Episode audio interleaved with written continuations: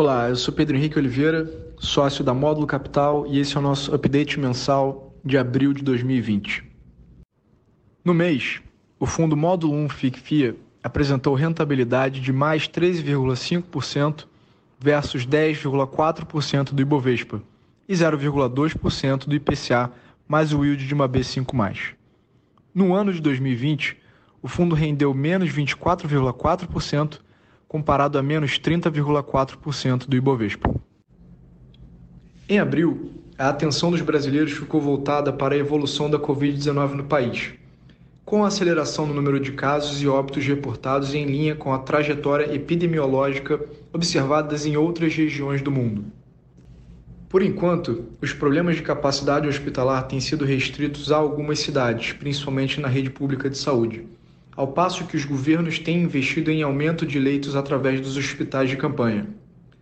Nos municípios menos afetados, por outro lado, já é possível observar a tentativa de reabertura controlada de alguns estabelecimentos comerciais, como ocorre em Santa Catarina e no Distrito Federal. No mercado externo, apesar da deterioração rápida dos indicadores econômicos, os investidores voltaram a sua atenção para os planos de reabertura gradual das economias de alguns estados nos Estados Unidos e de alguns países da Europa, como Alemanha, Áustria, Itália, França, Espanha e Portugal. A evolução das curvas de contágio e mortes sugere que o pico já passou nas principais economias. Outro acontecimento importante foi a divulgação de estudos e aprovação pelo FDA da utilização do medicamento Remdesivir para tratamento da Covid. Com isso, os índices S&P 500 e Dow Jones apresentaram uma valorização de 12,7% e 11,1% neste mês. A volatilidade do preço dos ativos, que esteve elevada durante o mês, deve permanecer dessa maneira. Isso se dá como reflexo da enorme dificuldade que os agentes econômicos têm de encontrar um patamar de preços que reflita adequadamente os inúmeros cenários plausíveis ao término da pandemia. É desnecessário lembrar que incerteza é inerente à atividade de investimento. Sempre tomamos decisões com base em informações imperfeitas, usando como guia um mosaico de análise de dados, experiências passadas e intuição. Mas raramente nos deparamos com um ambiente tão incerto como este. Atualmente, todos têm os mesmos dados sobre o presente e a mesma ignorância em relação ao futuro. Howard Marks em nossas interações com investidores, empresas investidas e nas diversas lives que participamos, uma das perguntas mais recorrentes é sobre quando termina essa quarentena. As pessoas anseiam pelo retorno à normalidade, após um mês desse experimento social de confinamento e supressão das relações sociais, fundamentais à nossa sanidade mental, cujas consequências de longo prazo ainda são desconhecidas. Acreditamos, porém, que o término do isolamento é condição necessária, mas não suficiente, para a recuperação da economia ao estado pré-Covid. Outras questões tão relevantes ainda precisam ser respondidas. Qual será o comportamento do consumidor após o retorno? Haverá conforto para retornar imediatamente às atividades cotidianas, aos shoppings, clubes e restaurantes? Quanto tempo levará para digerir os passivos derivados do período sem renda? E por aí em diante. Ainda sobre o desempenho futuro da economia, não se pode descartar uma segunda onda da doença.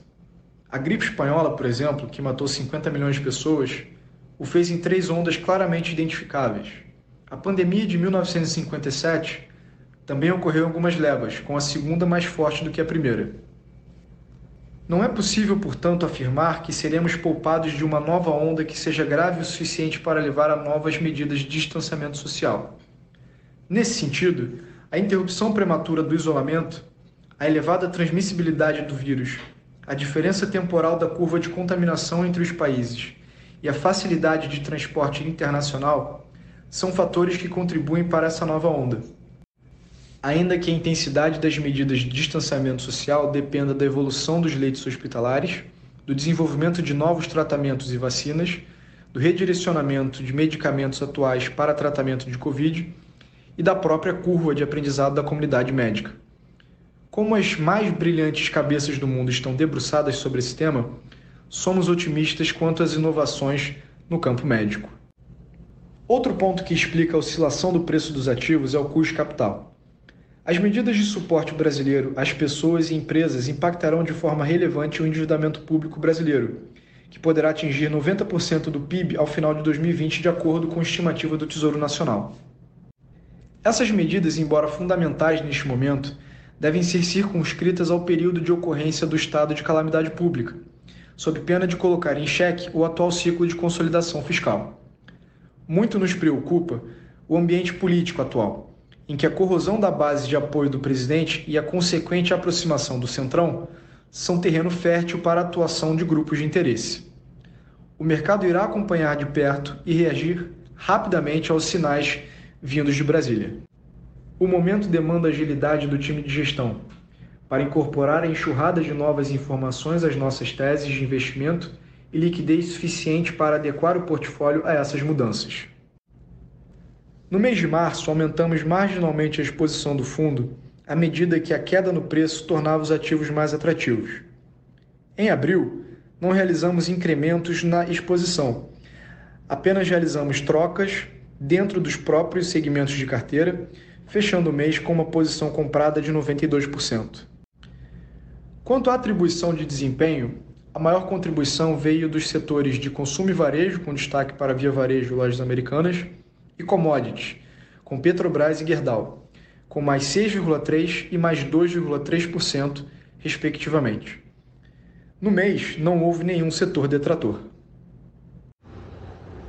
Bom, esse foi o update mensal da Módulo Capital. Para qualquer dúvida, por favor, entre em contato conosco. Um abraço.